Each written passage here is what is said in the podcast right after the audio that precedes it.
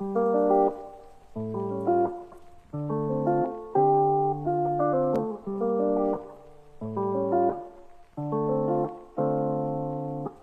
à toutes, bienvenue sur le podcast Faire. Je suis Charlène et on se retrouve aujourd'hui pour un nouvel épisode qui sera un épisode très particulier pour moi, que j'ai beaucoup hésité à faire et en même temps un épisode auquel je pensais déjà depuis un petit moment mais que je voulais absolument prendre le temps de préparer pour qu'il soit fait correctement. Alors, même si tous les épisodes sont préparés et j'essaye de faire en sorte qu'ils soient les plus intéressants possibles et qu'ils puissent vous apporter le plus de valeur ajoutée possible, celui-ci, c'est vraiment un épisode déjà dans lequel je vais m'ouvrir beaucoup plus sur un sujet dont je n'ai jamais trop parlé par le passé.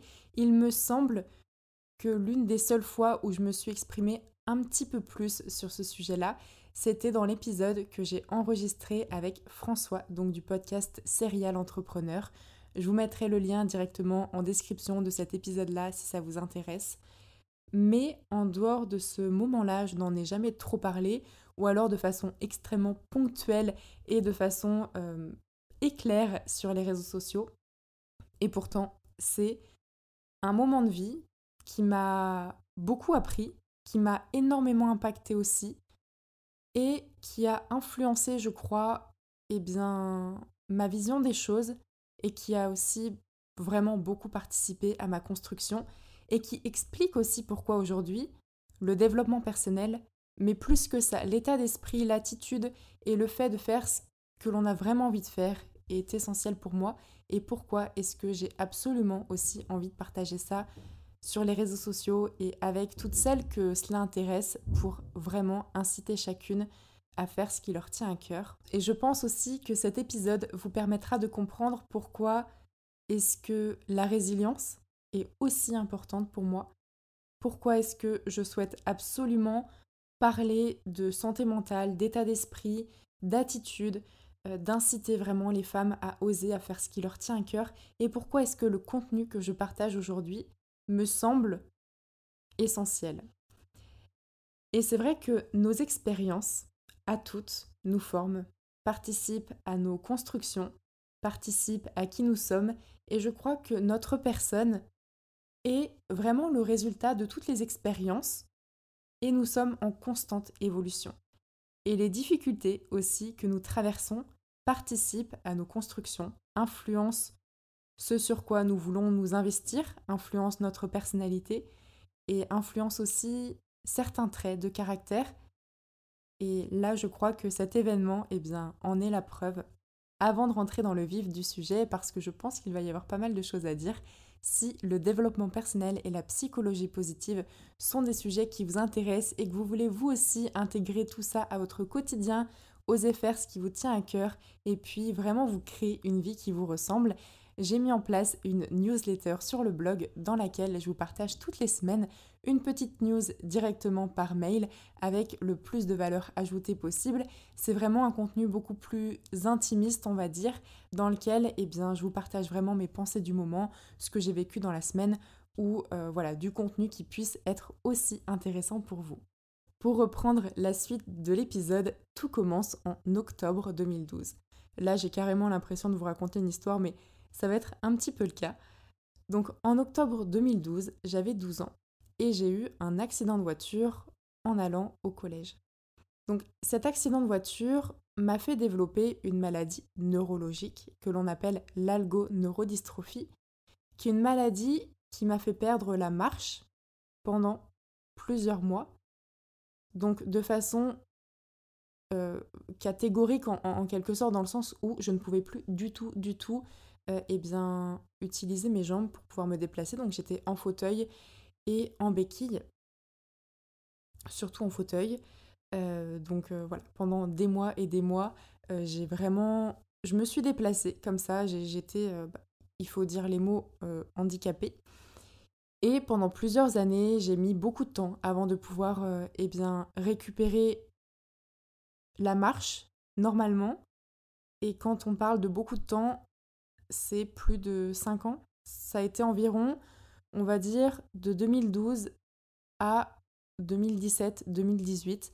En 2018, j'avais toujours quelques douleurs, mais je pouvais quand même euh, eh bien, reprendre une vie normale. Je n'avais plus de séquelles, en tout cas plus de façon handicapante. J'avais toujours des douleurs euh, par-ci par-là, par exemple quand je faisais du sport ou quoi, mais je pouvais remarcher, refaire du sport, et c'était des choses qui étaient inespérées. Et donc l'algoneurodystrophie est une maladie rare chez les enfants. En général, ça va être davantage chez les personnes d'un certain âge puisque c'est une maladie qui affecte notamment les articulations. Et donc c'est une maladie qui se manifeste notamment en première, euh, euh, phase par des douleurs constantes, des douleurs hyper intenses et de façon continue. Donc vraiment, c'est un fond douloureux et c'est quelque chose qui ne s'arrête jamais que ce soit la nuit, que ce soit en journée, que ce soit euh, toute la journée, il n'y a aucune pause. Et c'est vraiment quelque chose où la douleur est omniprésente et de façon euh, complètement extrême, dans le sens où, pour vous donner simplement une petite idée, la nuit, le drap sur ma jambe me faisait mal. Mais quand je vous dis que c'était une douleur c'était une douleur qui n'était même pas de la gêne, c'était vraiment extrêmement douloureux. Et en fait, cette maladie-là, euh, les nerfs sont surréactifs par rapport à la, la comment par rapport euh, au déclenchement de la douleur dans le sens où des choses qui ne sont pas censées être douloureuses vont, devenir extrêmement douloureuses. Donc le simple contact du drap avec ma peau était douloureux. Donc pendant des mois, si ce n'est même des années, je crois que ça a duré pas loin de deux ans, un an et demi, deux ans, de devoir dormir avec un cerceau dans, euh, euh,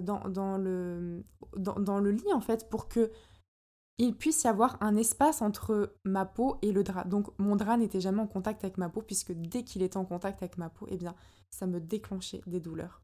Et ensuite, ça se développe de sorte à ce que vous ne sentiez même plus votre, euh, le membre qui est touché. Donc par exemple, moi ma jambe, quelques semaines après, je ne la sentais même plus. Et en fait, ça vous fait rentrer dans un état d'esprit qui est extrêmement particulier, mais où j'avais complètement rejeté ma jambe et où je ne je, ne m'en occupais plus en fait. Donc je ne marchais plus, mais je ne sentais plus ma jambe et en même temps j'avais mal. Et je pense que c'est assez difficile à imaginer lorsque l'on n'est pas concerné. Mais donc euh, voilà, ça se manifeste comme ça, de façon intériorisée. Mais en dehors de ça, il y a aussi des éléments qui sont visibles euh, au bout de quelques mois à l'œil nu. Donc par exemple, vous avez des soucis de circulation, de très gros soucis de circulation, et il n'y a plus de circulation ou très très peu, enfin il y en a toujours puisque euh, sinon votre membre meurt au, fur et à mesure, mais euh, il y en a toujours, mais très peu, c'est-à-dire que ça se voit qu'il y a une très très mauvaise circulation quand vous avez la jambe bleue, euh, mais d'un bleu, c'est un bleu noir et impressionnant. Je suis désolée s'il y a certaines personnes qui sont un petit peu sensibles, qui écoutent l'épisode, mais voilà, enfin, ça a été euh, ma réalité pendant, pendant des mois. Donc des problèmes de circulation. Vous avez aussi du coup euh, un, manque, en fait une sursensibilité. Et en même temps, il y a des choses que vous ne sentez plus. Par exemple, lorsque je prenais ma douche, je ne sentais plus l'eau froide ou l'eau chaude. Donc c'est complètement lié au système nerveux. Mais je ne sentais plus l'eau froide ni l'eau chaude. Donc ce qui est quand même relativement euh, problématique et ce qui peut être euh, dangereux puisque la douleur est là aussi pour euh, nous prévenir d'éventuels dangers. Donc je ne sentais plus l'eau chaude ni l'eau froide. Il y a aussi, il y a la maladie, une déminéralisation des os. Donc de façon prolongée, si tout n'est pas soigné et si le nécessaire n'est pas fait, eh bien il peut y avoir des conséquences quand même assez importantes. Vous avez aussi une atrophie des muscles. Donc par exemple, lorsqu'on regardait au bout de quelques mois ma jambe, euh, donc là pour le coup c'était ma jambe gauche, était de... Alors pas de moitié, mais en tout cas n'avait plus le muscle comparé à la jambe droite et j'avais une, jambe vraiment d'enfant. Et c'était euh, assez impressionnant. J'ai commencé à vivre quasiment dans les hôpitaux, dans les rendez-vous médicaux. Euh, j'ai eu une première hospitalisation en centre, enfin en centre, non, pas en centre euh, antidouleur, mais en service antidouleur dans les hôpitaux. Donc euh, c'était, si vous voulez, ce sont les services qui sont par exemple pour les grands brûlés, pour les personnes qui ont des douleurs constantes et qui sont euh, par les médicaments. Donc là, j'ai passé pas mal de temps sous perfusion d'antidouleurs extrêmement puissants quand on a 12 ans. Et ensuite, j'ai été hospitalisée plusieurs mois, euh, près d'un an, en centre de rééducation. Et c'est précisément à ce moment-là que ma perception des choses a énormément changé. Alors sur le coup, je ne m'en suis pas rendu compte, mais aujourd'hui, avec du recul, cette période de vie a été extrêmement marquante. Et ça a vraiment été l'expérience la plus riche de ma vie, bien que j'étais très jeune. Euh, je me souviens encore, forcément à 12 ans, on se souvient très très bien, et surtout que ça a duré plusieurs années, donc euh, je me souviens très bien euh, de tout ça. Mais en centre de rééducation, j'ai côtoyé des personnes que je n'aurais jamais côtoyées en temps normal et qui ont été les personnes qui m'ont le plus appris, je crois, sur la résilience, sur l'attitude, sur le comportement, sur la positivité, sur l'état d'esprit. Pour vous dire, on vivait tous, du coup, euh, en centre. Euh, alors, comment expliquer? Grosso modo, alors, ça va pas faire rêver comme ça, bien que de toute façon, la, situation ne ferait rêver personne, mais pour euh, le dire de façon assez simplement, parce que je pense que beaucoup de personnes ne savent peut-être pas à quoi ressemble la vie dans un centre de rééducation, c'est en quelque sorte une maison de retraite, avec chacun à sa chambre. Euh, on mange tous ensemble, et dans le centre de rééducation, vous avez un plateau euh, avec des kinés, avec des machines, avec des tapis pour apprendre à marcher avec des vélos. Et dans mon cas, c'était aussi euh, dans un pas très loin de terme, donc euh, de zone thermale. Donc il y avait aussi une piscine justement pour pouvoir eh bien, réapprendre à marcher au début dans une piscine parce que quand vous ne pouvez plus du tout marcher, que vous ne sentez même plus votre jambe, eh bien, il faut commencer dans de l'eau pour réapprendre à bouger. Ensuite, vous avez plusieurs, euh, plusieurs étapes. Je ne vais pas rentrer dans les détails parce que ça va rallonger le podcast de façon, euh, pas inutile, mais bon, ça n'a pas grand intérêt. Mais en tout cas, tout ça pour vous dire que, en gros, je passais en général 7 euh, heures par jour de soins. Simplement à faire des exercices encore et encore, à me concentrer sur les sensations, à me concentrer sur des mouvements. Et pour vous dire, des fois, il y avait des jours où je ne pouvais même pas bouger un orteil je ne pouvais pas bouger ma cheville, j'avais mal et et ça ça a été des jours et des jours entiers où des fois j'arrivais à bouger par exemple un tout petit peu de la cheville, mais des choses mais limite à, l'œil nu on ne s'en rendait pas compte et le lendemain je ne pouvais plus rien faire. Et donc ça ça a duré des semaines, des semaines, des mois et des mois et dans ce type de situation, la résilience est vraiment essentielle. Les personnes avec lesquelles je vivais à ce moment-là étaient elles aussi dans des situations de santé assez préoccupantes. Par exemple, euh, eh bien, je vivais avec des personnes qui avaient eu euh, le cancer des os, qui avaient eu de façon extrême, euh... ouais si je vais le dire quand même parce que c'était la réalité, mais il y avait une personne qui venait de se faire amputer d'un accident de moto et à 12 ans, on était, enfin, moi j'avais 12 ans, lui il était à côté, et on faisait notre rééducation ensemble. Et à 12 ans, j'ai été confrontée à cette réalité-là qui, aujourd'hui, aurait été hyper violente pour moi si j'avais eu à vivre ça euh, aujourd'hui. Et en fait, à 12 ans, eh bien, je ne voyais pas la différence dans le sens où on était dans un environnement où il n'y avait aucune discrimination. On était tous, euh, on oubliait tous notre, nos maladies ou nos accidents. Et ce qui m'a le plus marqué, et aujourd'hui ce à quoi je pense beaucoup, et qui est aussi la raison pour laquelle je ne supporte pas entendre des gens se plaindre pour rien, en tout cas ce que je considère être pour rien et parfois pour des choses, mais je me dis mais les gens n'ont pas dû avoir beaucoup de difficultés dans leur vie pour se plaindre pour des trucs mais qui sont complètement débiles. Pendant cette période, je n'ai jamais, mais quand je vous dis jamais, c'est que ça n'est vraiment jamais arrivé une seule fois, une seule personne se plaindre sur des personnes qui avaient le cancer, sur des personnes qui étaient amputées, sur des personnes qui avaient des maladies graves, sur des personnes qui n'étaient même plus certaines de pouvoir remarcher, sur des personnes qui qui, étaient complètement, euh, eh bien, ouais, c'est ça, handicapées.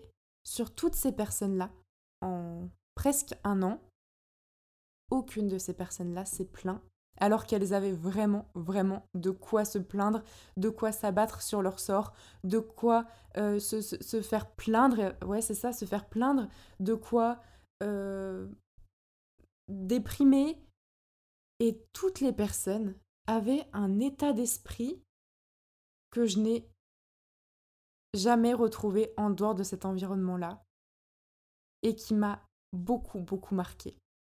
Et donc, euh, à ce moment-là, j'étais la plus jeune du centre de rééducation. Alors, j'étais un peu la mascotte, mais j'étais la plus jeune. Et j'ai vraiment été formatée à ça, formatée au fait de tolérer aussi la différence des autres et de finalement ne même plus l'apercevoir dans le sens où on avait tous euh, nos, nos, nos... Comment on avait tous nos poids derrière nous, on avait tous nos handicaps, on avait tous des capacités différentes. C'était ma normalité c'était ma réalité à moi d'être dans des centres de rééducation, de vivre en fauteuil, de côtoyer des personnes qui avaient des choses très très graves, de savoir que les choses allaient aller et que de toute façon il fallait continuer à, à se battre et puis qu'il fallait continuer tous les jours à faire la même chose que la veille et même si je n'avais pas de résultat, il fallait continuer. Il fallait continuer. Et petit à petit, eh bien, les résultats et l'acharnement en quelque sorte aussi, et la constance ont vraiment payé. Alors, ça n'a pas été, euh, comment dire, fulgurant, vraiment bas, ça a mis beaucoup beaucoup de temps, mais j'ai appris beaucoup de choses sur la résilience, sur l'état d'esprit, sur l'importance aussi de l'attitude que l'on peut avoir face aux difficultés. Aujourd'hui, c'est vrai que rien n'est grave en fait pour moi. Rien, enfin, je, je pense que c'est aussi une des choses qui fait que je relativise beaucoup aujourd'hui, c'est que rien n'est grave. Si ça ne concerne ni la santé, ni la mienne, ni celle de mes proches, il y a rien de grave. Vraiment. Et c'est ça aussi que je voulais absolument pouvoir partager avec vous dans cet épisode. Et s'il y a une seule chose que vous devriez retenir de, ce, de cet épisode, c'est que en dehors de la santé, tout T'as des solutions. Alors des fois c'est vraiment compliqué. Des fois on se passerait vraiment bien des difficultés, mais vous aurez des solutions pour tout et lorsque vous avez la santé, eh bien vous pouvez tout faire. Et que très souvent on a tendance à se plaindre, alors que si l'on regardait un petit peu ce qui se passait à côté, et si nous n'étions pas aussi auto-centrés, eh bien on verrait que finalement nos petits soucis, c'est quand même très très peu par rapport à ce que d'autres ont à vivre. Et également aussi, cette période a été assez importante, notamment dans mon orientation professionnelle, puisqu'elle a beaucoup impacté mon orientation professionnelle avec beaucoup de, recul. Mais c'est là que j'ai découvert le monde du blogging. J'ai ouvert mon premier blog à 12 ans, puisque le temps était très long en centre de rééducation. J'étais loin de mes parents, euh, puisque les centres de rééducation qui acceptaient euh, les mineurs, puisque c'était une maladie du coup qui est euh, rare chez les enfants, et le centre de rééducation qui traitait cette pathologie-là chez les enfants, eh bien, était à 8 heures de route de chez moi. Donc mes parents, je les voyais de temps en temps le week-end, ils venaient, ou alors je les voyais par exemple aux vacances, mais il fallait que j'occupe euh, le temps en centre de rééducation. Donc j'ai ouvert mon premier blog et c'est une archive. Ce blog-là, c'est une archive. Mais j'ai commencé à écrire, j'ai commencé ensuite à prendre des photos, et puis petit à petit, des années après, ça a été YouTube, et après, ça a été un nouveau blog, et après, ça a été créer ma marque et le podcast. Et c'est vrai que ça a été vraiment la période dans laquelle je suis tombée là-dedans et depuis je n'en suis jamais ressortie. Alors il y a eu des moments de pause, des fois il y a eu plusieurs années de pause, euh, mais c'est toujours quelque chose qui me tient vraiment à cœur, euh, le, blogging et de pouvoir, euh, de pouvoir partager avec des personnes qui se reconnaissent au travers justement du contenu que je partage. Donc c'était vraiment aussi l'épisode que je voulais vous partager aujourd'hui. Je ne sais pas ce que ça va donner, je vais voir au montage. Je ne sais même pas si je vais le partager parce que, encore une fois, il y a peut-être des choses qui seront un peu brouillons ou, ou voilà. Mais si vous aviez une seule chose à retenir, comme j'en parlais tout à l'heure, c'est vraiment de prendre soin de vous, de veiller à votre santé, de vous donner les moyens aussi de faire ce qui est important pour vous, de garder en tête que votre état d'esprit sera ce qui fera la différence. Si vous n'êtes pas résiliente, si vous ne faites pas face aux difficultés, si vous abandonnez, eh bien, vous n'aurez probablement pas les choses que vous méritez. Et c'est certain que si vous êtes constante, si vous êtes résiliente, si vous vous battez, si vous essayez aussi de progresser et d'avancer avec un état d'esprit constructif et positif, ça aura un impact euh, considérable sur ce que vous pouvez faire et sur euh, eh bien, ce que vous obtiendrez aussi. Donc c'est ça que je voulais partager avec vous dans l'épisode aujourd'hui. J'espère que ça vous aura plu, même si ça n'a pas été un sujet euh, très... Euh, comment Un sujet hyper... ça n'a pas été la folie, ce sujet-là, mais ça me semblait être aussi très important. Donc voilà, n'hésitez pas à faire une capture d'écran si vous écoutez l'épisode et à la repartager sur les réseaux sociaux en m'identifiant. Je suis toujours très contente d'avoir vos retours. N'hésitez pas également à laisser une note sur le podcast. Donc, quelle que soit la plateforme d'écoute sur laquelle vous écoutez les épisodes, c'est ce qui permet aussi d'optimiser le référencement de faire. Donc, vous avez vraiment un impact sur l'évolution du podcast et sur aussi euh, eh bien, son développement. En attendant le prochain épisode, je vous embrasse très fort. N'oubliez pas encore une fois de nous rejoindre sur la newsletter pour pouvoir avoir accès au prochain contenu. Et en attendant le prochain épisode, je vous dis à très vite. Ciao